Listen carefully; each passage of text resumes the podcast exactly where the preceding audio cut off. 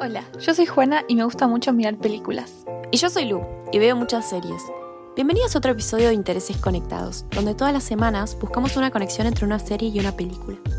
En este episodio vamos a estar discutiendo una serie y una película que abordan el acoso laboral. Bueno, para empezar, yo elegí una serie de Apple TV, que es el nuevo servicio de streaming de Apple, la marca de los celulares, eh, que se llama The Morning Show, o sea, el show de la mañana. Se llama así porque uno de los protagonistas de la serie es un noticiero ficticio matutino muy famoso que se llama justamente así. La idea del programa es preguntarnos qué pasa cuando el presentador estrella de una cadena es despedido por una conducta sexual inapropiada y en qué lugar queda parada la periodista que estuvo a su lado durante 15 años. Así entonces seguimos la historia de Alex, interpretada por Jennifer Aniston, y de Mitch, interpretado por Steve Carell, que es la pareja periodística más famosa de Estados Unidos. Yo elegí Bombshell, eh, que fue traducida en español como El Escándalo, que se basa en una historia real con algunas licencias dramáticas. Se centra en las presentadoras de noticias de Fox News, Megan Kelly, eh, Gretchen Carlson y un personaje de ficción llamado Kayla Pospsilir, no sé, algo así. Cada una de las cuales fueron acosadas sexualmente por el jefe de la red eh, Roger Ailes. Cuando Gretchen lo golpea, digamos, con una demanda alegando este acoso sexual, genera una explosión en el mundo de las noticias y en todo Estados Unidos, como así también que muchas más mujeres salían a contar sus historias. Es de hecho el caso que originó el movimiento Me Too, en español sería Yo también, en Hollywood, en el cual muchas actrices contaron sus historias respecto del acoso sufrido a manos del conocido productor Harvey Weinstein. Bueno, hablando del Me Too, yo creo que sin ese movimiento, series como esta y la película también, ¿no? Eh, no podrían existir, pero más que nada, no solo porque la película ya empezó, o sea, el caso real de la película ya empezó el movimiento, sino también porque empezó una conversación, ¿no? Que sigue hoy en día y se ve mucho en la cultura popular. Sí. Lo que cambia mucho con la película es que la serie, más que indagar específicamente en cómo se sienten las víctimas o los hechos concretos que pasaron, lo que más muestra es el ambiente del canal, todos los micromachismos que llevaron a que Mitch, o sea, el personaje de Steve Carell, se manejara con tanta impunidad. Claro. Por ejemplo, se hace un énfasis especial en cómo los medios prefieren intentar limpiar su imagen antes que preocuparse por el sufrimiento de las víctimas. Y en esta línea vemos de cerca toda la corrupción que hay en estos canales y las luchas de poder entre los que ocupan cargos altos en la empresa y también entre los mismos periodistas que se están batallando los puestos en los noticieros más vistos. Vi muchas críticas que van por este lado, criticando que no se enfoque tanto en la historia de Mitch y le dé más protagonismo, más que nada a todas estas peleas de ego y protagonismo en el canal. Pero yo creo que lo que pasa es que el noticiero es el protagonista de la historia. Entonces, si lo pensamos así, podemos analizar la trama desde otro lado. O sea, estamos todo el tiempo viendo qué pasa en este noticiero, pero no solo delante de las cámaras, sino también las peleas, el trasfondo entre los trabajadores y la mala conducta de los que están en los mejores puestos. Y obviamente todo esto no podría existir sin una cúspide en lo más alto que no haga nada por cambiarlo. O sea, los jefes del canal no solo sabían que estaba haciendo Mitch, sino que evitaban que hubiera cualquier tipo de denuncia en su contra para evitar arruinar la imagen del programa, que es obviamente lo que les interesaba. Y todo esto de la imagen me parece que es clave, porque este programa matutino pareciera estar centralizado en la imagen de Alex y Mitch como padres de familia muy honestos y atractivos, que no sé, es muy importante también en esta Siempre están ahí como muy, no sé, bien vestidos y lindos. Y que todas las mañanas son una pareja carismática que nos van a dar las noticias. Creo que hasta el mismo eslogan del programa dice, mira las noticias en familia poniendo a Alex y Mitch en este puesto de, no sé, los padres de Estados Unidos. Claro. Y toda esta idea de la familia llega al extremo que estos periodistas parecieran no poder ni siquiera divorciarse de sus parejas porque lastimaría colateralmente al programa. Y parece una idea medio alocada, porque la verdad es que se preguntarán, o no sé, yo me pregunté qué me importa el estado civil del, del periodista que me cuenta las noticias. O sea, no hay nada que me interese menos.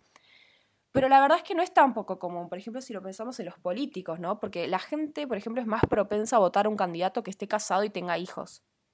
Hmm. Y en nuestro país, por ejemplo, fue todo un acontecimiento que nuestro presidente electo esté divorciado y tenga una novia. O sea, hasta se publicaron varias notas preguntando si puede ser nuestra primera dama aunque no esté casada con el presidente. Algo, no sé, que para mí es bastante demencial, ¿no? Pero, qué sé yo, estos mandatos sociales tan viejos siguen teniendo un montón de peso en el sentido común de la sociedad y se ven estas cositas. Sí, totalmente. Bueno, eh, la película y la serie la verdad tienen unas cuantas similitudes, obviamente. Pero yo algo que creo que hacen es que mostraron la cuestión del abuso desde un lugar muy específico, que en este caso lo vemos dentro de cadenas de noticias, pero está como en la misma escala de lo que se vio con el Me Too justamente. Claro. O sea, es el abuso dentro de un contexto como altamente competitivo y, como dijiste, muy corrupto. Vemos el abuso desde otro lugar porque no necesariamente es un abuso tan visceral como puede ser una violación, aunque claramente puede llegar a eso en cualquier ámbito. Pero a lo que me refiero es que se saca a la luz, por decirlo de alguna forma, la existencia de un tipo de abuso que muchas veces puede no ser identificado como abuso tanto por las víctimas como por las personas que les rodean también. Claro. En el caso de Roger Ailes, el abuso fue muy evidente, pero a lo que me refiero es que hay ciertas actitudes que las mujeres toleran diariamente en ambientes de trabajos similares porque se espera de ellas que lo hagan. O sea, se normaliza al punto de que es difícil notar por qué está mal. Y creo que esto tiene que ver con el lugar de poder que ocupan estos hombres y cómo con el tiempo se ha creado un ambiente en donde ese tipo de actitudes son la regla. Claro. Las mujeres tienen que asumir de entrada que para llegar a donde sea que quieran llegar en determinados rubros, tienen que soportar situaciones que las incomodan, reírse ante cosas que pretenden ser graciosas, pero en realidad son machistas, entre muchas cosas más.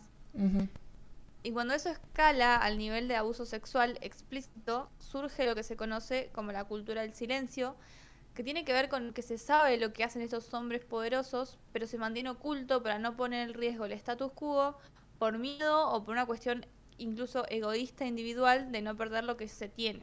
En el caso de la película se enfocaron más en las decisiones personales, en los dilemas íntimos y en las motivaciones psicológicas de los personajes principales, especialmente el de Megan Kelly, y dejaron más de lado la cuestión como política o a una de mayor escala, si se quiere.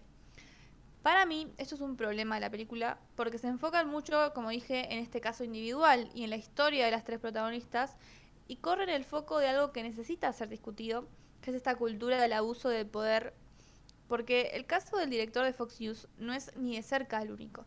Como vimos, fue lo que marcó el nacimiento del movimiento Me Too, o sea, lo que muestra que hay mucho más detrás de todo eso. Mm. Por eso me parece como un poco cobarde, entre comillas, de la película no ahondar en el problema más profundo de toda la situación. Creo que quisieron poner a Iles como el único malo de la historia, porque por ejemplo mostraron a Rupert Murdoch, que fue el fundador, era el o es el fundador de la cadena, como que siempre estuvo en contra de Iles, medio en un lugar de bondadoso, como que es el que lo saca de su lugar, cuando he sabido que él, él está metido en cosas turbias, como por ejemplo escuchas ilegales, además de que probablemente sabía lo que era Iles desde que lo puso al mando de la cadena en 1996. Obvio. Entonces, nos gustaría creer que casos como este son casos de personas individuales, casos aislados, monstruos poco comunes, pero la realidad, por más que sea triste, es que no es así. Y esas personas no solo son muchas, sino que además están amparadas por un sistema y una cultura que vive de ellos. Bueno, ya estuvimos hablando de todos estos hombres con poder, pero la realidad es que también hay mujeres con poder.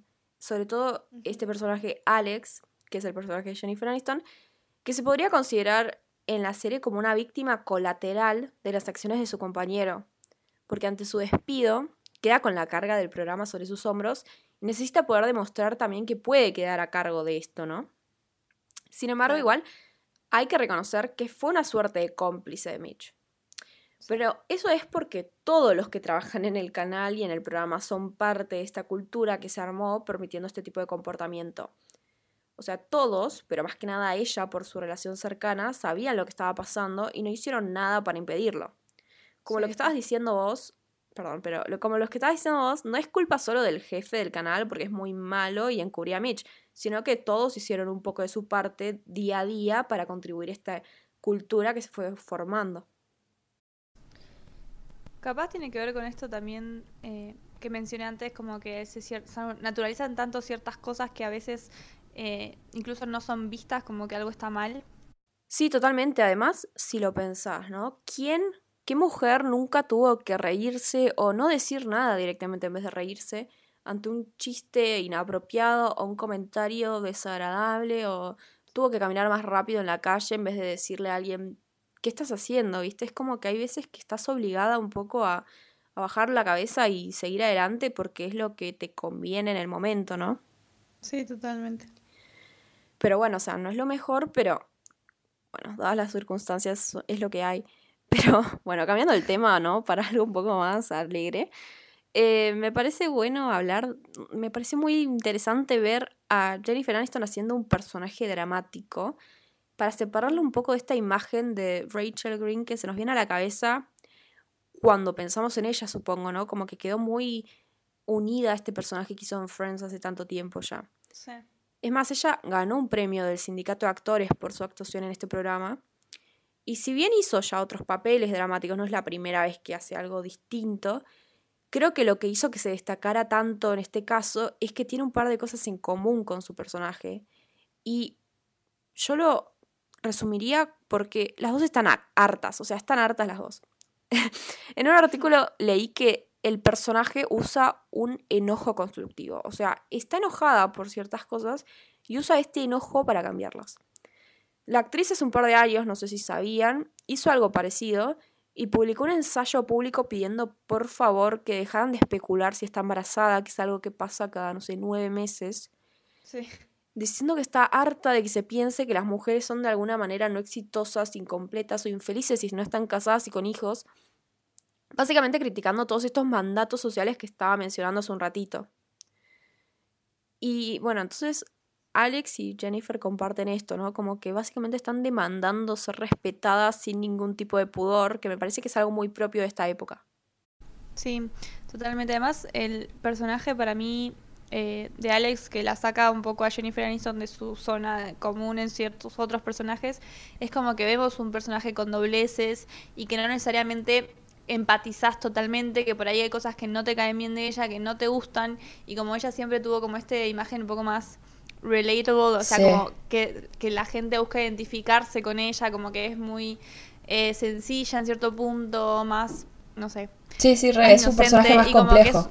totalmente, como con muchas dobleces, que incluso puede llegar a caerte mal si miras la serie, porque tiene mucha complejidad, no solamente por por todo lo que le va pasando en la vida, en lo que vemos en la serie, sino por cómo es ella en su personalidad. Claro, sí. Em, en el caso de la película, volviendo a ese tema de, las mujeres con poder, em, o sea, como sabemos, tenemos un protagonista, a una protagonista que es una persona real, que es una conocida periodista en Estados Unidos, que también se sabe que es de derecha. O sea, Fox News, que es el medio en el que ella trabajaba, hasta ese momento, eh, es un medio también conocido de derecha que apoya eh, al Partido Republicano y es en todos los temas que se puedan tocar muy conservador. Sí. Además es conocido también por esparcir noticias falsas y suscitar básicamente el odio de todo tipo entre sus televidentes. O sea, tiene una imagen bastante definida. O sea, de hecho, expresidentes republicanos como Reagan, Nixon e incluso Trump le deben su victoria a Roger Ailes que fue asesor en sus campañas, además de que obviamente los apoyó en la cadena públicamente, hizo todas las movidas mediáticas para que llegaran a la presidencia. Por lo tanto, May, obviamente, también comparte el mismo perfil. No es que va a haber una mujer de izquierda en una cadena como Fox News. O sea que su postura política eh, coincide con, con la cadena y con la de este hombre. Por lo que para muchas personas, sobre todo para quienes son como muy conscientes de los las cuestiones que tienen que ver con el acoso, el acoso sexual en, ámbitos de trabajo, en donde sea, que tienen mucho que ver con el feminismo y, muchas otras cosas, suelen tener una mirada opuesta a la de Fox en casi todos los temas. Para ese tipo de personas es un personaje controversial eh, Kelly, porque de hecho ella fue la que dijo en el aire en Fox News, Papá Noel, que sería Santa Claus en Estados Unidos, no puede ser negro. Controversiales por decirlo menos, ¿no? Claro. Y os traigo esta colación porque en una entrevista que leí a Charlize Theron, que es la que la interpreta a Megyn Kelly en la película, le preguntaron cómo se sintió ella interpretando un personaje con el que tenía tantas diferencias en temas eh, tan importantes. Y lo que Charlize dijo fue que, aunque se sintiera incómoda en algunos aspectos, eh, esto no invalidaba lo que ella sentía respecto a la lucha que a May le tocó encarnar, porque no es que lo eligió, sino que le tocó. Y en ese sentido, obviamente, o sea, coincido totalmente. o sea, no importa quién sea ella ni qué piense, no invalida que lo que le pasó es terrible y es algo que tiene que ser castigado y algo que tiene que cambiar. Obvio. Pero lo que yo quiero destacar es que es una figura pública muy conocida y de hecho tiene un lugar muy importante en la cadena porque tuvo su programa propio hasta que, hasta que se fue después de toda esta situación. Pero es, por eso en ese sentido ella ocupaba un lugar dentro de poder dentro de ese ambiente, en ese sentido como Alex, la el personaje de la serie. Porque, pero que claramente no fue gratuito. O sea, es obvio que ella por lo menos tenía que asumir que a él siguió haciendo lo mismo que le hizo a ella. Y cuando salió toda la luz, a ella de hecho le tomó, esto lo muestra la película, le tomó un tiempo no solo contar su historia, sino también apoyar a sus compañeras y a las otras mujeres que salieron a dar su testimonio. Mm. Y esto no lo digo para ponerme en contra de ella, ni mucho menos, porque es una situación muy difícil y uno cree que siempre va a actuar con la mejor de la mejor forma en situaciones extremas, pero la verdad es que uno no lo sabe. O sea, simplemente creo que es algo digno de debatir, ¿no? El rol que las mujeres que sí han accedido a cierta cantidad de poder tienen o pueden tener ante situaciones en las que otras mujeres con menos poder se ven atrapadas y no tienen los recursos, ya sean económicos, de imagen o psicológicos, para enfrentarlos. Claro.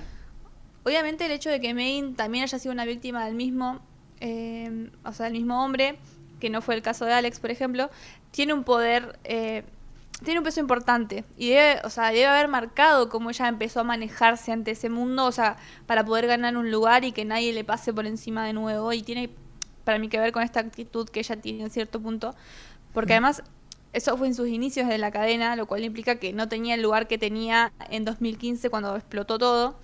Así que creo que por eso también, si bien uno puede eh, o sea, tener en, cuenta en discusión o, o criticar en cierto punto cómo fue su reacción ante toda la situación al principio, creo que de todas formas la postura de uno tiene que ser siempre desde empatía ante la gente que sufrió abusos porque o sea, no, ya suficiente sufrieron como para que uno lo esté criticando y, y, juzgando así de una sin ningún miramiento, digamos.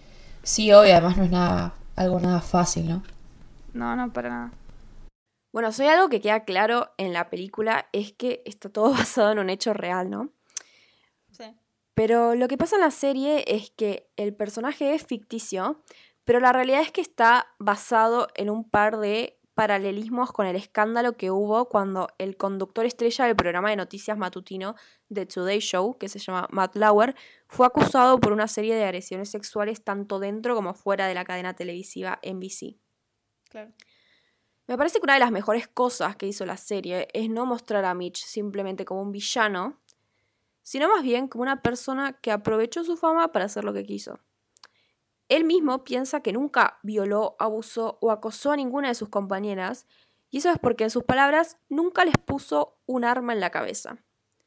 Entonces pareciera no comprender la dimensión de sus acciones o por qué se lo acusa. O sea, lo cierto es que sabiendo el lugar de poder que ocupaba en el programa y en el canal, esta persona contaba con cierta impunidad que no le dejaba muchas opciones a quienes se les acercaba que, no sé, hacer lo que les pedía. Es más, durante el transcurso de los capítulos lo vemos intentando encontrar cómplices en este mundo que él describe como cada vez más hostil para los hombres blancos de mediana edad. Una frase que me parece muy graciosa de parte de los guionistas. Eh, y pareciera que recién entiende la gravedad del asunto o lo, no sé, un poco, empieza a entender un poco lo que hizo cuando se rodea de personas que cometieron actos similares a los suyos o peores. Claro. Diciendo todo esto, obviamente no busco simpatizar o justificar al personaje de ninguna manera, pero está bueno cómo podemos ver que este ambiente que se armó en el lugar de trabajo no solo permitió que estos hechos pasaran, sino también que este personaje se moviera con este grado de impunidad tan grande que ni siquiera se tomó dos segundos para cuestionarse si estas compañeras realmente querían tener algo con él, o si simplemente no ponían resistencia porque tenían miedo de perder su trabajo o su reputación. Claro. Es más, hasta él pensaba que les estaba haciendo un favor dándole su atención. Yo creo que... Sí, perdón. no, que es como muy interesante la, cómo lo plantea la serie porque me parece que nos saca de este lugar de, decir, bueno, los, las personas que cometen eh, abusos, que cometen delitos, son un tipo de gente muy específico que son monstruos horribles, que en todo sentido son monstruos, son fáciles de reconocer y nos podemos como aislar de ellos porque no son muy son como muy identificables y, y tienen como una sola faceta. En cambio, demostrar que en realidad hay como una... hay mucha variedad de lo que vos podés encontrar de personas que pueden cometer determinados tipos de acciones y, y que uno o tiene que estar preparado para que una persona que, que pueda cometer eh, un abuso o, o, lo que sea, puede ser alguien que vos no te lo esperás porque vos crees que es recopado y en realidad no. O creo que lo hablamos en el episodio también sobre los asesinos seriales, como que no... O sea, la gente por ahí se imagina un asesino serial como no sé, que parece un loco que anda con un cuchillo por todos lados. Y no es así, o sea, puede ser una persona muy carismática, muy amigable, un padre de familia, como poder mostrar esa variedad de cosas y esta faceta que decís vos de que el tipo ni siquiera es consciente, 100% consciente de lo que hace, como, como que no es blanco o negro ante situaciones tan complicadas como lo que es un abuso y sobre todo en un ambiente laboral.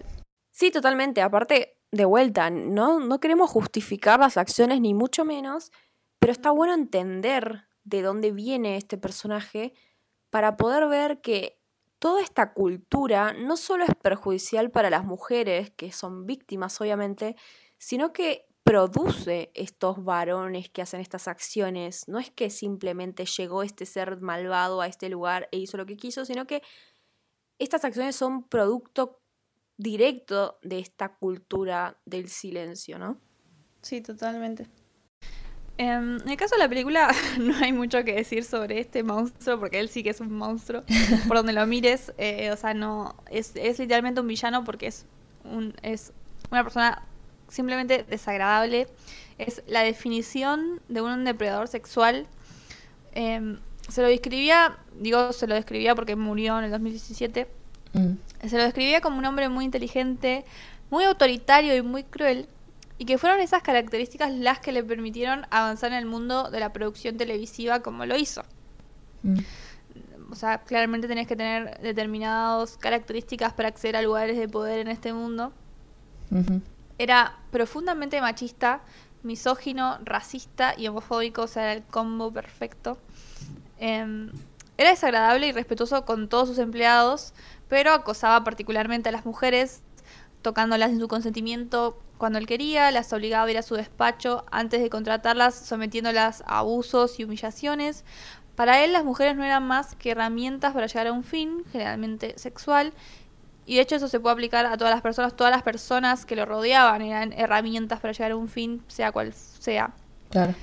Eh, o sea, él, y él a diferencia de Mitch, era muy consciente de su lugar de privilegio y de poder y consciente de todo lo que está haciendo mal, o sea, que todo lo que está haciendo está mal, no porque él considere que está mal, sino porque sabe que es percibido como mal por la sociedad. Pero también es consciente del nivel de impunidad que la posición que, que ocupa le ha otorgado y por eso se, se, puede permitir hacer todo lo que hace, ¿no? Claro.